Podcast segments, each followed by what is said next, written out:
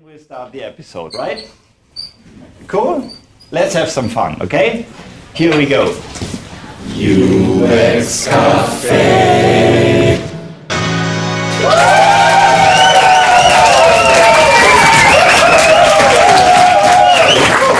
Hello and welcome to UX Cafe. I'm Holger and I'm here with Stefan. And Tom. and 500,000 people from the UX Camp 2011.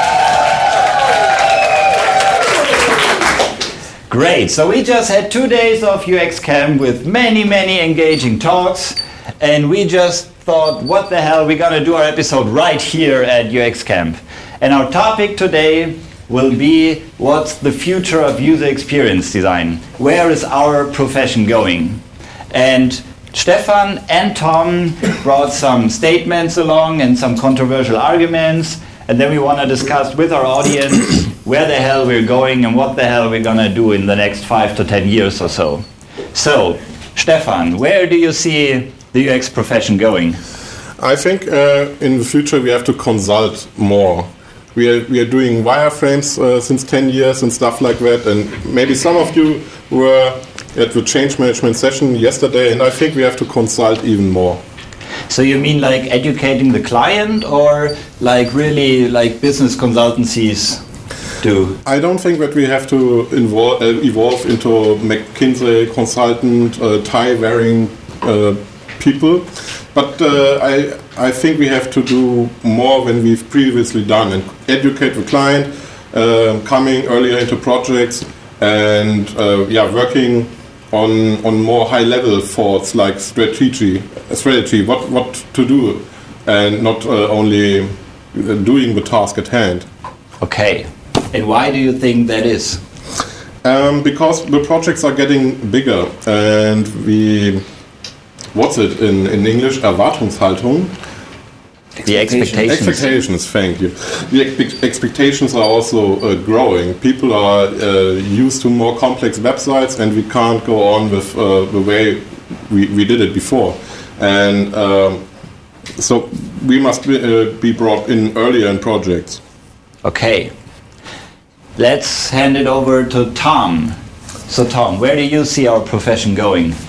Um, so, yeah, when we discussed this topic of where we're going, uh, I took it much bigger. and, and like trying to think about that has always been interesting, but I, I'd go back first and say, okay, we're going somewhere with the web. And the web, to me, is uh, technology at the level somewhere between the printing press and the written word.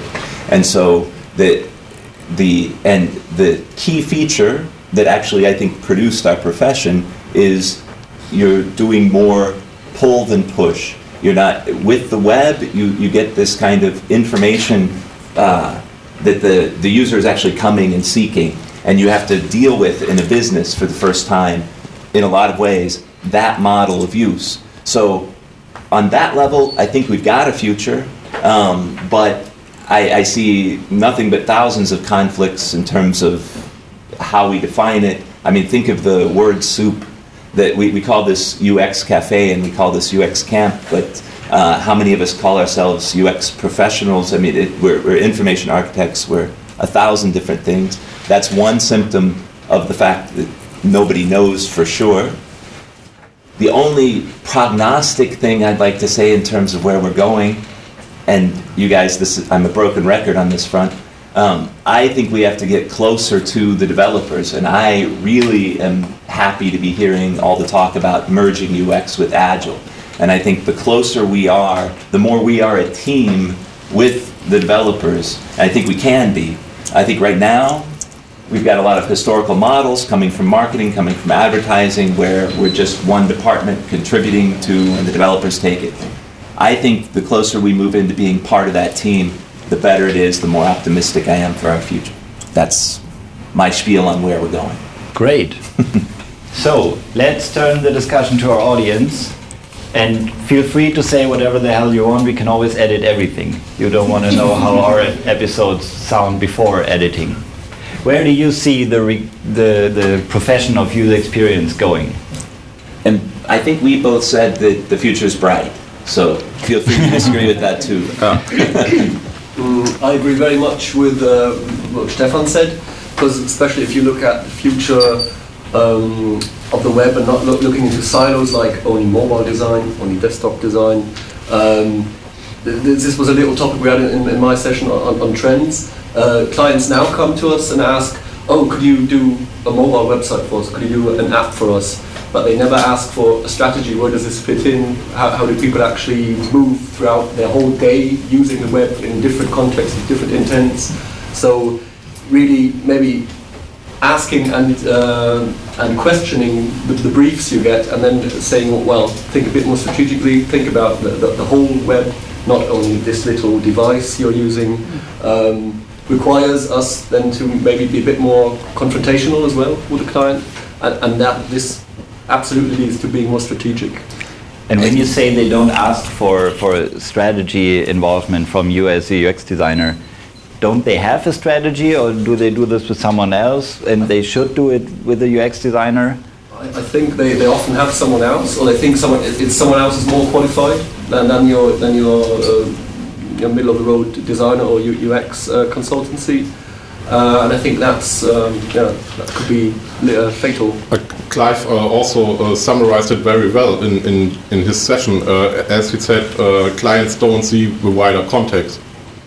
so there are lots of trends, and we have to educate clients about which trends to follow. It, the world is getting more complex. And, and right. to follow, maybe they can shape trends as well. But for that, they have to actually know where where are they heading. I don't know in three years' time, and they must not think in this. Uh, I've got a little budget for a project because we've got money to spend at the end of the year, so we could make a little app, mm. which is probably not, I, not either. Apropos to this point, and us trying to sell them not just apps for individual devices. Did the news of the iCloud not uh, really warm your cockles a bit. I mean, uh, our company already from Monday is trying to think outside the device. I mean, they're, they're recognizing that they need that broader vision of everything um, instantly. I mean, not that that hasn't been in the air, but uh, I just think that might be one route. The technology itself might lead us in that direction. Okay, you, sir. Yeah, um, I think um, what the, the, point we're missing is uh, where uh, which people are playing our bills. Um, we got our uh, contracts from marketing or IT, and um, those people don't have the strategic um, overview just like we needed uh, to implement uh, some yeah, bigger picture. And I think um, there has to be a shift as well. So you, you're saying you need to educate them yeah. to, to implement or to think about the bigger picture? Or do you think you as a UX designer should go to upper management instead or both is possible I, I don't have an answer yet mm. that's also a, a, problem we run into in our conversations um, it depends on how you're doing ux i mean ux is not a, right either you're doing it from an agency perspective you're doing it sitting beside programmers so who you're selling to is going to make a big difference and, and makes these conversations a little bit difficult when you use the overall. But yeah. Okay, I, I took that completely different. The future of uh, UX. I don't say it's, it's the only future, but in a separate universe called telecommunications, everybody's getting very excited about Africa at the moment. Um, they are just starting to enter the internet, but they are light years away from iPads, iPhones, etc. But nevertheless, they have expectations about user experience, and uh, for me, the future is really also looking beyond the iPad. You know, the wonderful world where everything works go to mobile devices where a lot of things don't work, most things don't work, and still think about UX, I think that will be one of the challenges because there are millions of people coming who couldn't care less about all our discussions about iPad and iPhones because they can't reach that, right? But they still have an expectation they will be there and they will have demand, so. Hmm. I mean, interestingly, the technology doesn't go smoothly. Like, it's not as if the world outside Europe is going to follow the same path. But um, Sabina gave a great talk a few weeks ago um, from traveling in Africa about how advanced some of their applications with uh, so with, with cell phones are and so forth. So it's yeah. I mean, I agree with you. We need to think about the wider world. Um, well, I think I agree with both of you guys, but I think there's a real conflict there um, in that in my organisation where, well, I'm trying to kind of integrate UX into a company-wide, through a company-wide strategy, and there's a real conflict between trying to put the UX thinking into the business analyst side, where the strategy and the customer relationship stuff gets managed at the moment, and pushing it into the development team, where we can make sure that high quality stuff is built, so that the stuff gets realised in a way that is that fulfills the promise of the user experience design. Um, so you're saying uh, not everyone gets the idea of the importance of UX? Well, having if you have individual people who are UX designers, then there's benefits to both push, pushing them towards the business analyst side, business analysis and product definition side, and there are benefits in pushing them towards the development side.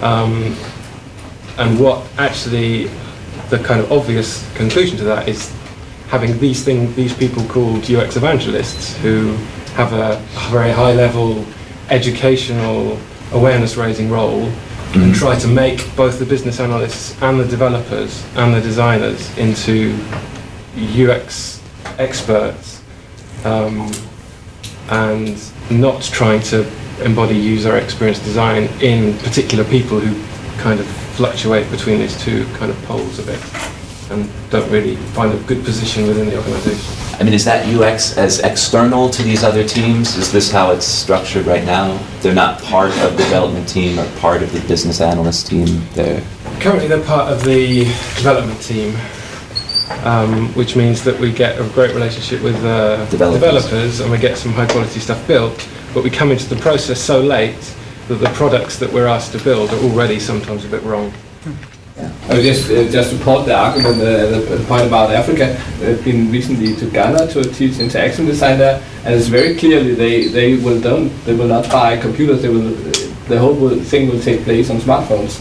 And you have a lot of Chinese uh, uh, brands that are coming out in the market uh, very cheap. Um, so I think that's a mobile application. That's uh, Hmm. Different. Yeah. yeah, just to continue all the point in here that we should share our knowledges. Uh, one of uh, perspectives, uh, recently I've talked to one of the guys from a big corporation and he told that for the last 30 years they succeed to introduce UX into big companies. But nowadays so many small companies that, that are emerging that like in last year we're doing something in not electronic world and now they go to to the industry and also outsourcing companies that have no idea about that UX exists and what we can do in next uh, years, in next 10 years, we can educate also those people, just to bring, bring UX to just to share our knowledge. So to bring UX not only to our clients, but also to all other sorts of people. So I, um, and I may have missed this as far as you maybe were kind of jumping in the conversation in the middle, but in terms of my thought about the future UX, uh, maybe one could think of an, an analogy of um, so uh, in the early days of the typewriter, you had this was something that was done sort of by a separate person. You sent something to the typist or the secretary. There were people, this group of people was sitting and doing uh, typing, and it was a separate thing that was done. And today, I mean, I don't know. I'm sitting here typing an email. I mean, it's it's typing is not. It's just part of what I'm expected to be able to do when I'm hired at a, at a job. And I see the future of UX in terms of the practice as being much more reaching, much more deeply into the tentacles of individual roles, not so much because people necessarily want to do it, but because they will have no choice, because it's going to become so complex and so domain specific that it's going to be very hard to uh, be able to, uh, and, and, the need for working in this very rapid way the, the, the, the, the time and the luxury of having this separate person, you know, be able to go off and do all this extensive thinking and then communicate it back, I think is going to, it's just going to be more and more expensive.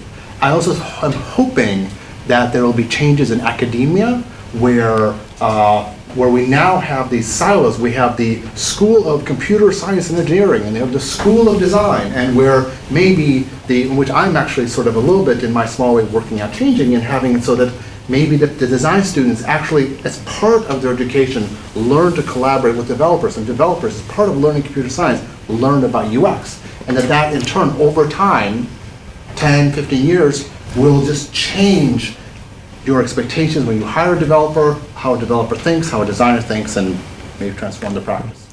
Um, I, I'd like to come back uh, to your first point. I I also think that um, we will be more specialized in the future, and I'd uh, like also to draw the line again to, to Clive's talk uh, about uh, upcoming trends.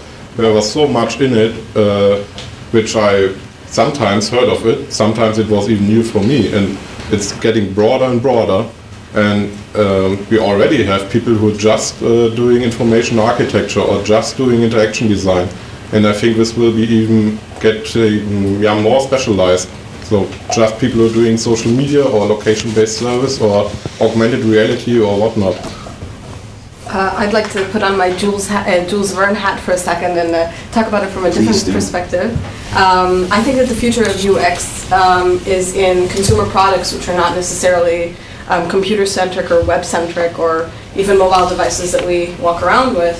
Um, I think it's it's more about things that we interact with on a daily basis, which are in the next 10 to 20 years going to become more intelligent. So, such as, for example, the refrigerator. About 10 years ago, you'd open your refrigerator, you take something out. That would be your interaction with the refrigerator. Today, you have in refrigerators which ent- with entire touch screens. You interact with them in different ways. And I think that in the next 10 to 20 years, we're going to see lots more consumer products becoming intelligent. And as UX designers, our jobs are going to be to actually develop the interaction between users and these new intelligent products. So if it's the wall, if it's the floor when you walk into the house, all of a sudden it starts warming itself up. Um, all these gestures and things. So I think it's an entirely new um, realm of UX design, which is going to be really interesting in the next few years.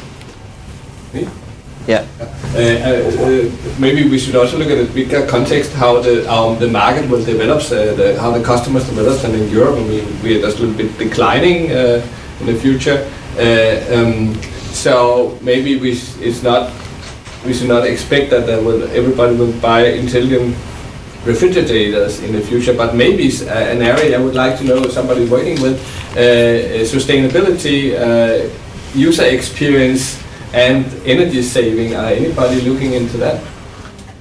We actually are where I work. Coming in? Yeah, just I wanted to say that there are lots of research in in uh, ambient intelligence and all the things like that, and many companies are really concerned about sustainability, and energy saving.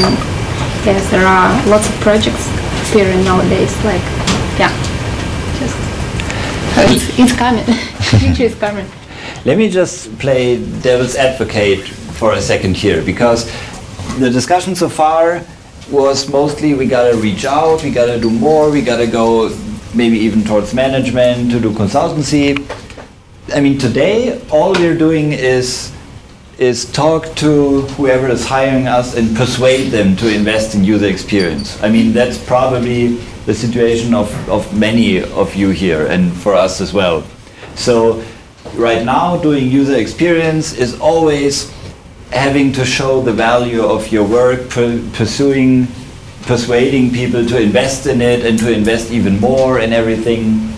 And when the goal of good user experience, some would say the best experience is one you can't notice. So you're using a device, an interface, and you don't struggle with it.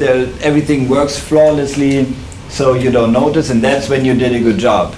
So that makes it a very tough sell to tell someone, hey, look at this product and look at the user experience, because they will they will talk about the product design and the visual design and everything. Look at the success of the iPhone, for example. It was oh the technology, the touchscreen, oh the sleek design, and all the naysayers were oh the clever marketing, maybe of Apple. So if we wanna if we wanna broaden out our profession, user experience, and at the same time want to make sure that whatever we're doing is going to be sort of invisible. Where are we going there? The visual designers, for example, they put their stuff in museums. Shall we put our wireframes in a museum? Probably not. but are we not, by doing good user experiences, uh, making ourselves uh, invisible? And will it always be a hard sell for someone to persuade management to invest in user experience? So Yes. Well, the invisibility is a, is a fact, or the goal of being as invisible as possible is a factor when you're doing things that you don't want to do. Um, and that's a very specific idea of user experience, isn't it? So I'm, you know, I go to the supermarket, I want it to be as quick and painless as possible so I can get back home and play with my kids or play a video game. But also playing a video game is also a user experience. So there is the things which you want to make invisible, which you want to make um, as efficient and as transparent as possible in order to get them past you. And then there's the other things which also involve user experience, which are about pleasure, they're about desire, they're about um, your interests. Mm. So it's not so simply that user experience is about the efficient shopping or doing the washing up as quickly as possible or filling the fridge without having to go to the supermarket or But how many of us have done projects where the point was to get in the user's way, or the point was? I'm just asking because it seems to me, I know what you mean. If you're creating a game, there is a certain amount of uh, getting in the way, challenging, etc. But 90% of, I think, what we do in UX is to make the interface more efficient, or to make it work better, to make the users go. It'd be va- basically invisible. They can accomplish their goal, whatever the goal is. But that's because so far, um, user experience and usability has been bound to e-commerce, which is about conversion. The bottom line of e-commerce is always about conversion, and therefore you're trying to remove yourself, remove obstacles, get yourself out of the way as much as possible through the interface. But if the future is about playing games and gamification and delivering pleasure and fun, then it's not e-commerce anymore, it's entertainment. I think uh, the first thing that comes to mind um, about that is uh, some companies get UX and others don't. And for example, when the iPhone uh, came out uh, and a year passed, Apple made one sell, selling record after the other. Uh, the other companies asked, uh, "What are we doing wrong?" We also have a touchscreen and we also have um, voice recording and such and such. So we have checklist items and they don't get that it is the software uh, which is uh, uh, the, the point about the iPhone. And maybe we can educate clients um, if you want to be like Apple and have a smashing hit, there are certain things you can do about it, and user experience is one of them. Yeah, a little bit of comment to uh, the old discussion about usability versus uh, user experience, um, and also pointing a little bit in the future, building on what you say. I mean, if you take the two wor- two words, user and experience, the first one, user, it's well, you know, it's broad, the user is not the user, but okay, it's fixed entity experience. That's very, very broad. And I think uh, we have just until now been mainly been focusing on one kind of experience, this is efficiency, what you're talking about. Uh, and, and there's a lot, a lot of other experiences to be explore, explored. Um, and the second thing where I am a little bit, I made this vision pool workshop, and that's about to get beyond the words because I think sometimes we are trapped in the words here. Then you say efficiency, and we think on this uh, specific design tradition and whatever. But there are a lot more behind these words, and maybe we should get out of the tr- being trapped in the words when we talk about experiences of user experience. It's hard to get outside of words when you're talking, though. I'm just talk with examples, uh, pictures. pictures. Okay. So you, you mean like customer experience or service design and touch points? So, so not only user experience of a system. Okay, you sir. Okay, I, I would say uh, we shouldn't uh, underestimate our work, and um, we talk about um, uh, uh, the invisibility of our work. Um, I would say, do you remember those old Siemens mobile phones? And do you think um, they they get? Um, uh, I mean, they, they vanished since the design, the visual design. I would not say so. I say uh, they they completely uh, crashed because of the user inter uh, uh, the user experience. And so this is for me this is a good example of um, how you can do it wrong with, with the user experience. And maybe the iPhone wouldn't have been such a success um, if the user experience isn't that good. Mhm. Big applause for that one. Don't underestimate our work. Yes, sir. Yeah, when we talk about invisibility, that's actually something that um, that we have in common with with uh, uh, the work of strategists, because there, you, if you make a business strategy, you don't see the strategy; it's invisible. You just see the results of the strategy. So if you have a great plan about how to build a company, um, uh, th- and then this company makes something, delivers a great product, which has a great experience, and so on. Um, you, you just see the results of that strategy. So I think that makes it actually easier for us to um, explain that. And if you look at how uh, consultants are um, selling what they are doing, it comes actually back to your talk, Holger, to telling a good story about how that strategy um, has helped uh, to achieve success for the company. So I think that's where the circle closes. So we need to get better at telling. Do we need to be strategists, or do we need to be better at telling the story of how the user experience work has made the product better? I think it's actually both. We have to, to perhaps uh, really think about the words we are using, um, perhaps more to a, to a more business-centric wording. So perhaps also use words like process and capability and things like that. And uh, yeah, and then and tell tell the story about how our UX strategy improved uh, something or, or also really uh, helped the business to achieve a success. So I mean the, the user experience is also one step further to business success. It's not the end of the story. So you mean the impact uh, to the business and not only the blessings for the user? Yeah, I mean the best if, if you if you if both come together as as one story.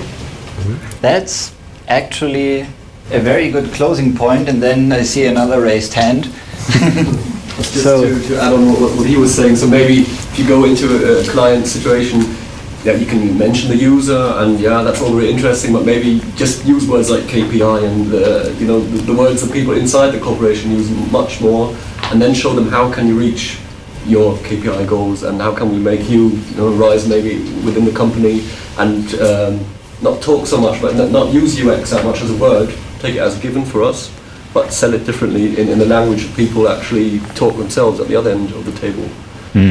Because I, I worked in purchasing as well for marketing services for a while, and I know exactly these people. If they- you can tell them, uh, we can help you save so and so much money, or you can reach so these KPIs.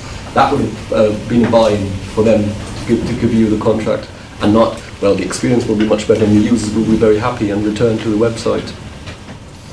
Can I take one quick poll and I'll I'll publish the results because it won't show up on the audio. But we've got a room full of user experience professionals. How many of you are vaguely planning to go back to school to retrain as something else? okay, no hands. That was good enough. I'm just for the future of UX. You guys evidently are confident enough. it was just, I was hoping for a null result. But, uh, yeah, I got Great. So, in sum, how can we wrap this up? Stefan, give us the gist of it in one or two sentences. Okay, I think uh, the future is bright. I'm very confident that uh, we can earn a lot of money in the future because uh, it's it's getting more complex. Uh, we can evolve our field, so I have no worries about the future of UX.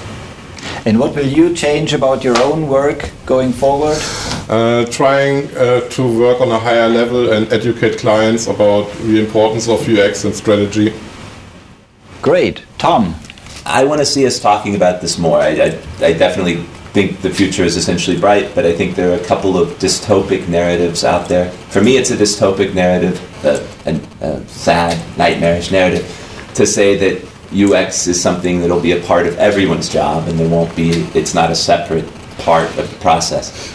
That to me is a bit dystopic. I, I think it's unrealistic as well, but I don't have time to develop that argument right now. Maybe a future episode. But um, so yes, I'm positive. So let's have this discussion. This episode shouldn't be all there is ever to discuss of it. We want to invite you and our listeners, we want to invite you to our website, uxcafe.de, and let's continue this discussion in the comments. Also, we are on Twitter and Facebook, so join us there, and we'll see you next time on our podcast uxcafe.de. See you then and take care. Goodbye.